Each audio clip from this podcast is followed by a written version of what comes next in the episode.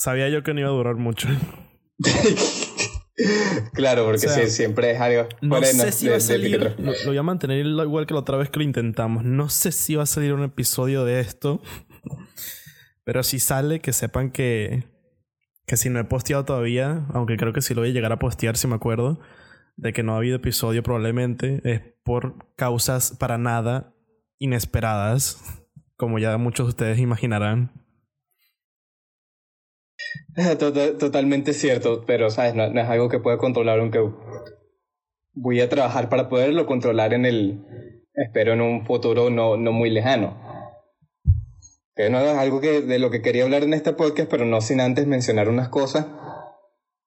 Esto sobre un tema que este, está hablando ayer Cristo, que sobre una historia que conté, que en la que dije algunas cosas que no se debía porque, sabes, usualmente como nosotros hablamos en este podcast, yo usualmente apago un poco mi cerebro, me dejo ser un poco más de mi edad, esto me, me controlo un poco menos la lengua y dije algunas cosas que no debía porque como usualmente nosotros en este podcast vamos en dirección a un público más de nuestra generación, de nuestra edad, entonces yo tiendo a exagerar mis anécdotas un poco bastante, las entiendo dramatizar, agregaron algunas cuantas cosas que, en verdad no pasaron. Tú, somos venezolanos, Joan, solemos sí, exagerar muchísimo. exagerar muchísimo, estoy consciente de eso, estoy esto, ¿sabes? Hacerlo, intentar hacerlo de un modo humorístico y eso yo he visto que funciona con gente de nuestra generación, de nuestra edad. Lo que no tuve en cuenta es cómo lo vería otra persona de varias generaciones atrás y de qué clase de esto, consecuencias podría llegar a tener en un ámbito profesional, porque de, de haberse corrido la voz de, de, de, aquella anécdota podría haber tenido consecuencias en ámbitos profesionales en cuanto a temas de negocio se refiere. Y ¿sabes? Me, me, llamaron la atención debidamente debido a eso y de verdad que no, no encuentro formas de pedir disculpas porque de verdad es, es, algo que uno en principio consideraría obvio. El no utilizar esto nombre y apellido para contar ciertas cosas porque, ¿sabes? Hay veces que la gente tiene que cuidar cierta reputación, tiene que cuidar su nombre. Pero es que no sé, man, tampoco fue de, culpa de, la voz sobre una anécdota exagerada donde no, no todo es correcto y verdad como, como pasó, podría tener consecuencias graves. Entonces, bueno, me llamaron la atención debidamente sobre eso y mm, de verdad no, no encuentro palabras para decir disculpas porque de verdad una de las cosas que a mí más me pesa y que siempre más me ha pesado en mi vida es que alguien que yo admiro, alguien que yo respeto, me, me llame la atención y me diga que se esperaba más. Entonces, quiero, diciendo esto, no, no solo yo aprender de un error que ¿sabes? Fue, fue un error que no, no se me olvidará más nunca en la vida. Y quiero que, ¿sabes? Contando esto, que la, las personas de nuestras edades que nos están escuchando se puedan salvar de, pasar un mal rato. No quiero iniciar una pelea, pero creo que te estás dejando influenciar un poco por lo que te dijo, porque tampoco es que sea algo que dañe su reputación, porque lo que sucedió, lo que exageramos, no fue obviamente culpa de él, ¿sabes? Como para que de repente salga algo que diga, no, este, no queremos seguir trabajando contigo porque casi te vas tú solo a la luna, y es como que, bro.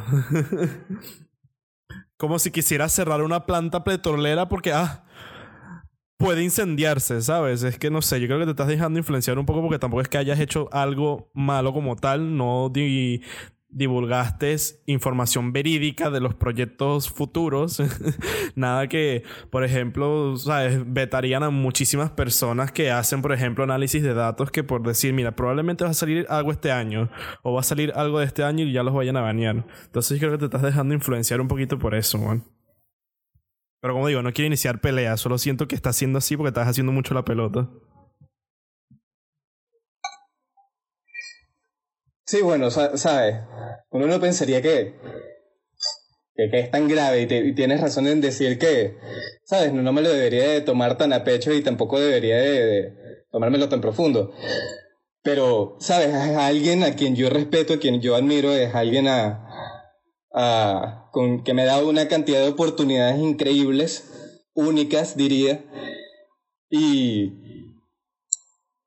son el tipo de cosas de que cuando me llaman la atención me pesan, me pesan porque, sabes, yo toda mi vida he intentado mantener el portafolio o, mi récord más limpio posible y cualquier mancha destaca. Entonces, sabes, en parte no, no es solo... No, no, es solo por... Que debería decir lo que es en parte para quitarme de un peso encima diciéndolo vos populis porque si no estaré pensando de, demasiado sobre eso y no me lo podré quitar de la cabeza. ¿Me entiendes? Mm, sí, pero es que no sé, man. igualmente. Igualmente yo pienso que, que tampoco fue una situación tan grave como para decirle.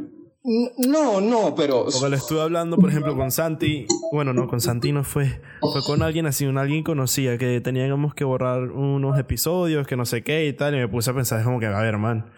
¿Sabes? Tampoco dijimos de los proyectos que él tiene pendientes a su futuro, que ya mencionó, no vamos a volver a mencionar qué es este, no dijiste ni nombre, ni dijiste ni contenido, ni, ni, ni, ni, cosas por el estilo, como para que, sabes, yo en mi cabeza, de manera lógica, pero muy, muy lógica, no encuentro nada allí que pueda afectar de manera este, laboral, sabes, a su... Eh, o, sea, o sea, afecta de manera laboral porque en la anécdota yo mencioné la, la, la compañía en, el, en la que... ¿Cómo se llama? La, la compañía con la que está trabajando él y lo mencioné a él por nombre. Entonces imagínate que se empezara a correr la voz y la anécdota en la forma que yo la conté llegara a la compañía, eso le afectaría a él. Afectaría saber que, que, la gente es huevona y no sabe escuchar. Bueno, es que también él, como me lo contó, no, no, o sea, no, en parte se sintió un poco mal por la forma en lo que lo conté, y sabes, como te dije, recuerda que no es precisamente. Eso te iba a mencionar. alguien de nuestra generación. Eso te iba a mencionar, que creo que es más por la situación, de nuestra generación. La situación de que piensa completamente diferente. Sí, o sea, recuerda, él, él lleva haciendo ese trabajo como 30 años más de lo que yo llevo vivo. De lo que tú y yo llevamos vivos. Entonces, ¿sabes? Es ponerse a ver un poco desde la perspectiva de, de alguien más. Y, ¿sabes? No me lo dijo en parte como... Me, me, me lo dijo de forma de, de, que quería que aprendiera una lección. ¿Sabes? Porque ese es el tipo de relación que yo he tenido con él y de verdad que lo respeto mucho y yo de verdad que siento que él también me respeta a mí y quería que lo viera así como que, ¿sabes? Estuviera cuidado al hablar no vaya a ser que en algún momento hubo, ¿sabes? Porque en este caso fue, no, no, fue un error tan grande, pero no vaya a ser que en el futuro vaya a poner la torta de manera que en verdad termine afectando mal a alguien. Es que no sé, man. Es como si de repente mañana nos llaman y PlayStation y nos dicen tienen que borrar ese episodio en el que hablan de algo.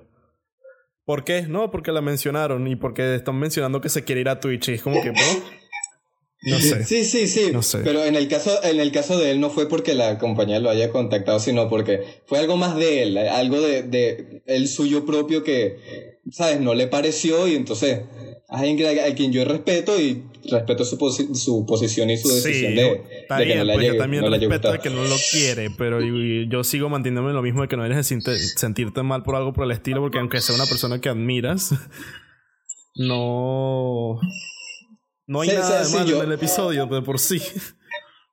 Lo sé, Cristo, lo sé. O sea, sé que la mentalidad de él, sé que la mentalidad de él es iba a pasar un suceso desafortunado. No deberían hablar ni exagerar sobre ese tipo de cosas. ¿Por qué? Porque así piensan mis abuelos. Entonces me imagino que más o menos eso fue la idea que él tuvo acerca de lo, la exageración que hicimos de lo mismo sobre, ah, se puede ir a la luna, ¿sabes? Creo que eso sería más o menos la mentalidad. Sí, exactamente, pero, ¿sabes? Como, como te dije, usualmente cuando nosotros hablamos aquí, hablamos un poco más de, de nuestra generación, nuestra audiencia, la gente de otras edades se lo, se lo toma completamente diferente. Y estoy seguro de que cuando nosotros lleguemos a esas edades y escuchemos a gente de, en el futuro, gente de 20 años, hablando, prácticamente estaremos en lo mismo, porque ¿Sabes? Como, como siempre nos no lo dicen la, la, gente mayor. Uno de joven se cree que se la sabe todas y luego creces y te das cuenta de lo Depende, man, depende. No, recuerda que no todas las personalidades son iguales. Hay viejos que maricos, Sí. ¿sabes? Son igual que nosotros, ¿sabes?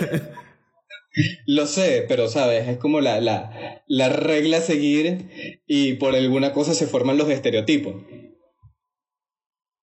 Porque usualmente se, se, cierte- se, se tiende a repetir ciertos patrones. Y como te dije antes, él, es alguien que me ha dado muchas oportunidades y por eso no siento la necesidad de disculparme porque no es alguien con quien quiero preservar la relación que hemos tenido porque más agradecido con él por todas las cosas que ha hecho por mí no podría estar.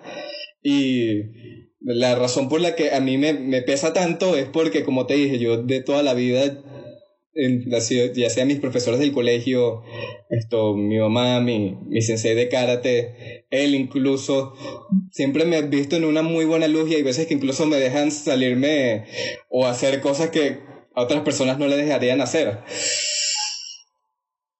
Entonces cada vez que me llaman la atención a mí me pesa, o sea, yo de verdad te puedo decir que, que te puedo recordar cada y una de las veces que me han llamado la atención, incluso una vez en primer año que la profesora de geografía me llamó la atención por estar hablando de más. Y me acuerdo de eso porque así de limpio yo tengo mi, he tenido mi, mi, mi récord. Tus Que traumas. incluso la, la- sí, que incluso la, más, que, que incluso la más mínima cosa, ¿sabes? Me, la, la recuerdo y la recuerdo, pero vívidamente. Y no puedo dejar de pensar de eso hasta que lo tienes- diga tienes el típico issue de, de niño de, de película que tiene una, una marca excelente y cuando le pasa algo malo se trauma y queda con un PTSD como si fuera la Segunda Guerra Mundial. eh, con los hermano, ojos yo soy- pelados, unas ojeras muy grandes diciendo que he hecho con mi vida, voy a vivir en una Hermano, cárcel. yo, yo en el colegio, yo era el estudiante que cuando sacó 16 en el examen de biología. Te ponías a llorar, repitió- no, no, no. no, no me ponía a llorar. Repetí el examen junto con todos los que habían raspado porque yo quería sacar una mejor nota. Ah, Y todo el mundo, ¿y tú qué haces aquí? ¿Cuánto yo, te- sacaste? yo te- yo tenía una compañera, marico, que, que sacaba 19 de 20 y se ponía a llorar. Para que No, le dieran el, no. el- Pero te lo juro, man. Se ponía a llorar por un 18, man. Un 19 porque ya No. está exagerado. Por un 18, man. Se ponía a llorar por un 18 para que le dieran los dos puntos que le faltaran. No, no, yo, yo no hacía eso ni me, ni me ponía a llorar. Y yo cuando yo no, no, y recibía una nota que me merecía, cuando, me, cuando me llegamos al segundo año y llegó un profesor que sabía joderla porque la niña era una consentida de, de, de muchos profesores que el profesor llegó nuevo y dijo yo no me calo huevo de nadie y la raspó en un examen la mamá quería quejarse muchísimo del profesor man así de heavy fue la cuestión No, yo, yo en mi caso, yo cuando... No soy ese tipo, no, yo, yo nunca fui consentido y tampoco fui la mebotas de los profesores. De hecho, fui uno de los únicos que se atrevía a decirle a los profesores cuando se pasaban y decían cosas estúpidas. Yo les decía la cosa como era, pero de igual manera porque eso lo tenía permitido, porque con todos los profesores del colegio, incluso en la coordinación, yo tenía un récord impecable y todos me veían en una buena luz, porque yo procuré el comportarme para verme en una buena luz. Pero cuando un profesor, por ejemplo, un profesor de física una vez me llegó a estar asustado porque yo de verdad que me había molestado con él. Era un nuevo profesor de física que nosotros teníamos en cuarto año y él se inventó una cosa loquísima de manera de corregir que no tenía nada ningún sentido, Cristo. Él es que Mm. toma 400, 400 R. Entonces como que 400 R qué? 300 R es este ejercicio. Pero mijo, ¿a ti ¿qué te pasa? No te, no te entendemos nada y de paso hablaba como raro, hablaba como en este acento y se reía. jeje. Y nosotros, ¿este profesor de física qué? Entonces un día él nos mandó a hacer unos ejercicios y yo los hice todos. Y de repente veo que me da la nota que no es yo llevar. Yo tengo todos los ejercicios hechos. Revisé las respuestas en el libro y las tengo todas correctas. ¿Cuál es el problema? Porque yo no sé qué es mi nota. Y fui a, a- a- al laboratorio de física donde le estaba corrigiendo y le dije "Je, su- sus dos cosas. Y él de verdad que se empezó a medio asustar porque yo estaba tan molesto que le empecé a dar golpes a la mesa y que... y él empezó a temblar. O sea, eso yo algo que usualmente hago cuando, cuando es un profesor y cuando yo salgo, saco una mala nota, yo lo que hago más que todo es simplemente miércoles me siento apenado, como una vez me pasó con el profesor de, de matemática, que quinto año empezaron a bajar un poco mis, mis notas en- de, de matemática. porque en ese tiempo estaba empezando a, estaba pasando por mucho estrés y ansiedad, incluso se me llegó a romper una muela por el estrés. Y mis notas empezaron a bajar. Yo, eh, de, verdad que qué pena, me siento mal. Me siento mal por, por las notas que he sacado. Y, pero cuando un profesor sí de verdad hace algo estúpido, yo le digo, epa, ya va, no, aquí, aquí, aquí, alguien se pasó, fuiste tú. Como una vez que la, la profesora de lengua vino y muy osada, yo estaba dando su clase, que bastante aburrida que era, pero yo siempre procuraba prestarle atención. Y entre que hacía pausas en la lectura que estaba dando, yo agarraba y sacaba mi cuaderno de japonés y empezaba a hacer mi tarea japonés diligentemente. De repente ella me dice, ¿qué, qué estás haciendo allí? Y yo, mi tarea es japonés, profe. No, no, no, tú no puedes hacer eso en mi clase. Y yo, ok. ya va. Dejaste el lápiz encima de la mesa y te levantaste con, dando un golpe en la mesa. Le dije, cerré el cuaderno y yo, ya va. Le dije tal, cual esto. Yo le estoy. Bueno, más o menos, se lo dije así. Escúcheme, profe. Yo le respeto mucho, pero usted sabe que yo soy de las únicas personas que le presta atención a su clase. Usted sabe que yo siempre me dedico a poner mi mayor esfuerzo para sacar las mejores notas en su clase. Sabiendo todo esto, yo no veo el cómo tiene sentido el que cuando no está hablando, el cuando no está dando clases como tal, yo no tenga permitido el hacer mi tarea de japonés. Que sé que no tiene nada que ver, pero es un es algo que hago diligentemente para mis estudios mientras usted no está dando clases. No tiene nada de sentido que me esté llamando la atención con esto. Y un amigo incluso que tenía atrás me dijo que ya, para yo, ya, ya va para leer, solo dale la razón, cierra el cuaderno y ponlo debajo, deje de discutir con la profesora. Lo único que hice cuando él me, me, dijo eso fue, me medio volteé, le subí la mano para decirle no, ya va, yo tengo que decir esto. Y continué diciéndole esas dos cosas a la profesora. Y es que, eh, no sé, man me desespera la gente que le encanta mantener un perfil excelente en, en la vida, ¿sabes? Tipo de que tengo que sentarme, ser recto, decorarle todos los días al profesor que tiene tarea, de que va el examen de mañana y llorar cuando saco baja nota. es algo que detesto, No sabes lo mucho que detesto a un estudiante de esa manera. sí, pero sabes, yo, yo procuro mantener mi récord limpio siendo honesto, siendo quien soy. Por eso mismo te digo que cuando la profesora dijo algo estúpido, yo me levanté y le dije sus dos cosas. Y cuando yo hago algo... Sí, sí. Esto es cuando, epa, mira, me corregiste mal, me corregiste mal. Aquí no, aquí yo no soy el que está mal, no te voy a lamer las botas. Pero, ¿sabes? Siempre intento el tener la perspectiva de, por ejemplo, tanto los estudiantes como los profesores. ¿Sabes? Yo, de cierta manera, en el colegio, trataba de ser como el puente entre los dos mundos. Voy a ser el avatar. Iba a agarrar y iba a ser el puente entre el, el mundo que se lanzaba yo, profe, yo quiero ser delegado. no, no, no, ni siquiera yo. Yo dije, yo, yo no quiero ser delegado, déjenme tranquilo. Yo me quedé acostado en posición de descanso mientras de hecho están discutiendo la broma de ser delegado.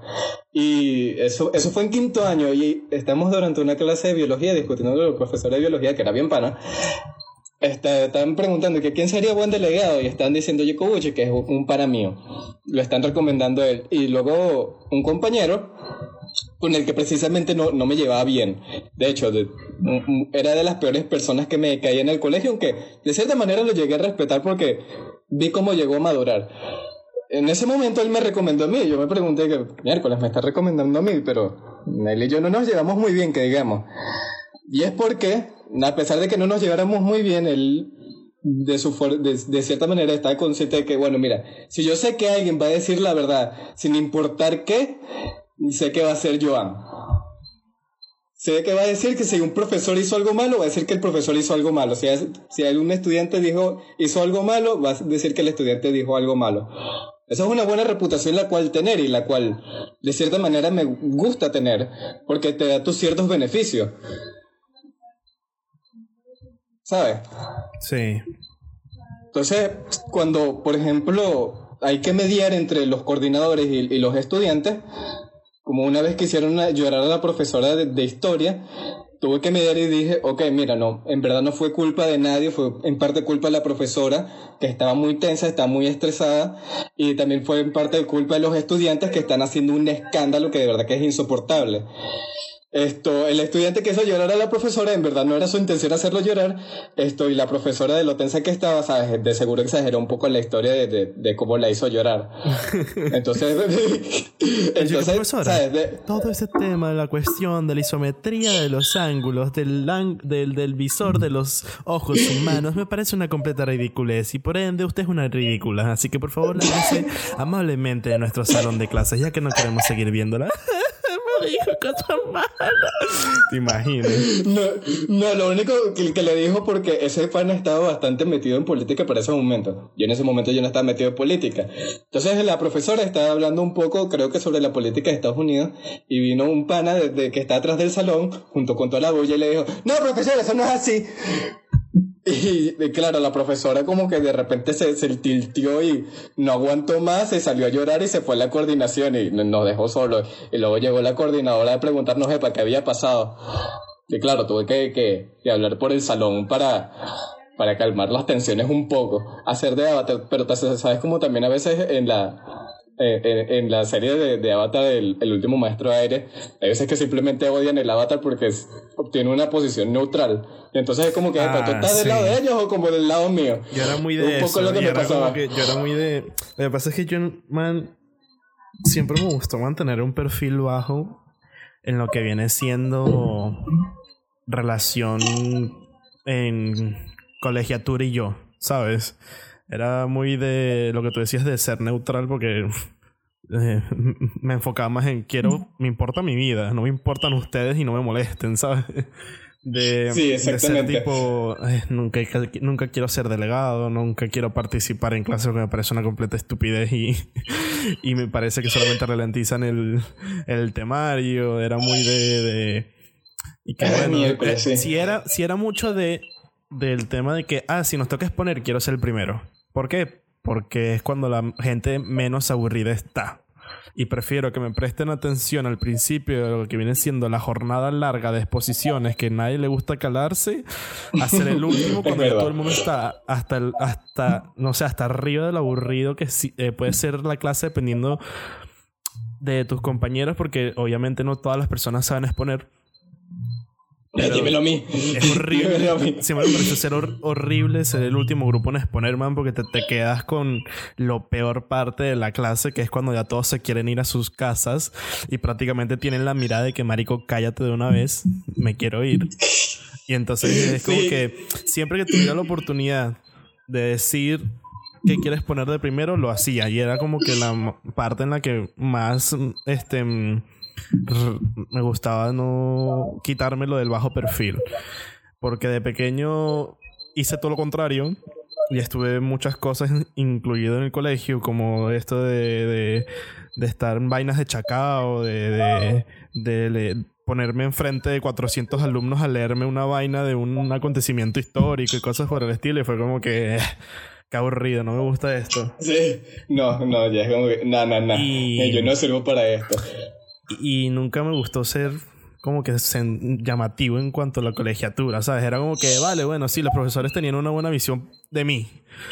Pero porque, claro, como quería mantener un perfil bajo, era como que en clases, bueno, me ponía a hablar con mis compañeros del lado, pero, ¿sabes? De manera no de que interrumpía una clase o algo por el estilo y era de que, bueno, sacar mis buenas notas, este, no peleado por nota, tipo, mira, si saqué un 15 y sé que me merezco ese 15, no quiero pelear y subir nota, igual, qué? Me salió así y, con eso me quedo. Yo era este, igual.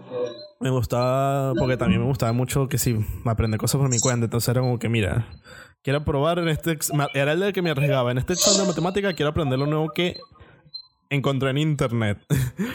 ah, que se me van a quejar de mi método, pero bueno, no importa. Quiero ver que realmente sirve, al menos que el profesor me diga algo.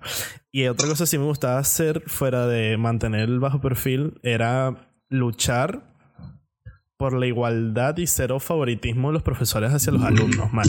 Porque como te dije, en mi colegio había profesores que tenían mucho favoritismo, man, pero mucho, exagerado.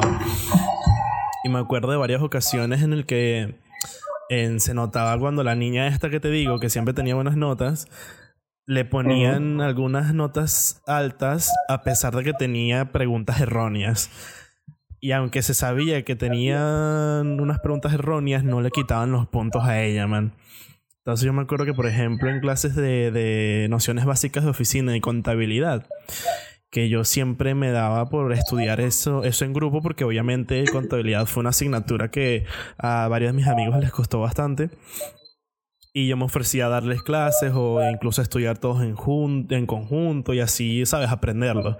Y era como que algo que me gustaba de, del instituto, man, de, del instituto no, perdón, es que ay, estoy mucho tiempo aquí en España. del, colegio, del bachillerato, era en ayudar a mis compañeros. Y te das cuenta de cuando tú eres este tipo de persona que por alguna razón la gente te tiene una alta estima, de que ellos también se, se, se, va, se ponen como inferiores a ti. Porque cuando yo invitaba a ciertos amigos a que se unieran a mis grupos de exposición, ellos siempre, al, bueno, no siempre, pues al inicio me decían como que mira, eh, dime qué tengo que hacer, en qué te ayudo, qué vamos a ir haciendo, que no sé qué y tal. Todo lo que tú me digas yo lo voy a ir haciendo, porque claro, la gente que no tiene una media eh, como la tuya y hay una gran diferencia, se ponen en un perfil de no quiero que te caguen la nota a ti por culpa mía. Y yo era, yo era el primero que decía, mira, no me importa mi nota, ¿sabes? O sea, lo que quiero es que mi exposición salga bien. Yo sé que tú eres tímido para hablar, que no sé qué. Y entonces a ti te puedo dar unos temas que sé que te podrían gustar y tal cosa. Entonces siempre me gustó esa parte de decirle a mis amigos como que, man, no te preocupes por mi nota, preocúpate por la tuya. Y por lo de que mi, de mi este, estatus, entre comillas, no te preocupes porque tampoco yo estoy pendiente de eso y no es como que te voy a exigir a ti que hagas algo, ¿sabes? solamente lo justo, que aportes tu información, tu lámina y ya está, no me importa más nada. lo que pueda. A raíz de eso después yo empecé a darle clases incluso a mis propios compañeros, le daba clases de química, de matemática, de, de física y cosas por el estilo. Y era como que siempre me preocupé por el hecho de que eh, tenía mis compañeros a las que yo les daba clases y siempre me preocupaba por, por ellos, ¿sabes? Por, por, sus notas, porque eran chicos que sacaban que sí, 12, 13 en, en, en el colegio. Y ya después me alegraba porque los bichos salían del examen y me miraban y me decían, marico, saqué un 17, una vaina así, ¿sabes? Y era como que la pequeña lagrimita de, del Jedi cuando su bueno empieza a matar el pocotón de Sith. Bueno, tal cual.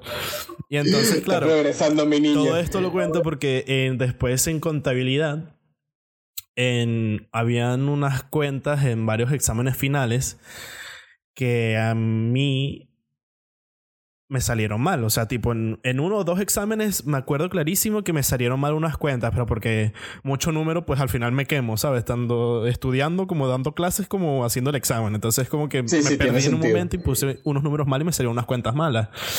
Y entonces, cuando estoy revisando los exámenes también con mis compañeros, cuestionándome por qué sacaron tan baja nota cuando creía que iban a sacarla mejor, me di cuenta de que yo tenía mal ese número y ellos lo tenían bien y ellos se lo marcaron como mal. Y entonces cuando consulto también con comparando exámenes, porque siempre me gusta comparar exámenes con personas que estaban a mi alrededor, que yo sabía que podía confiar en ellos y no nada favoritismo de la otra, descubrí que a ellos le bajaron los puntos porque la profesora pensaba que estaba mal. ¿Por qué? Porque la profesora tomó un examen de, de, de, los de su favoritismo para corregir los demás exámenes, man. O sea, agarró el examen, ponte tu mío, y de ahí dijo, ah, vale, como Christopher siempre tiene en, la nota perfecta, vamos a usar el examen de él para corregir los demás. Entonces ya después yo fui el primero en que sin quejarme de que, mira, yo tengo esto mal, ¿sabes? Y mis compañeros lo tienen bien.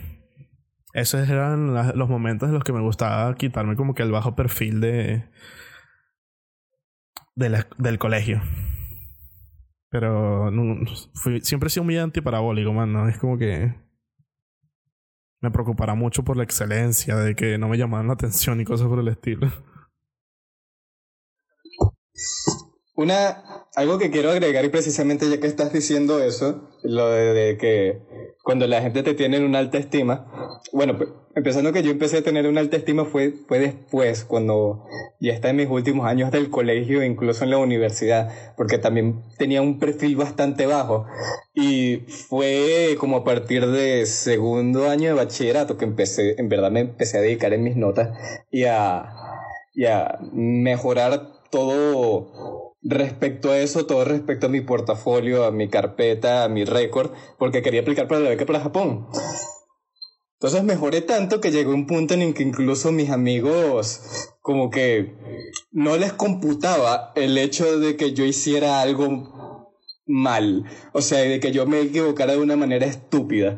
Por ejemplo, yo recuerdo que un amigo estaba contando una anécdota de una vez que nosotros viajamos a un campamento en Estados Unidos y estaba contando como de una vez que tuvimos que pedir esto, un sándwich, esto, una cajera, a mí se me había olvidado casi que completamente cómo hablar inglés y yo me trababa e incluso le pregunté a la cajera si, si, pues, si sabía hablar español y yo así que pena y la cajera por suerte sabía hablar español y yo muriéndome de la pena allí porque mi inglés era terrible.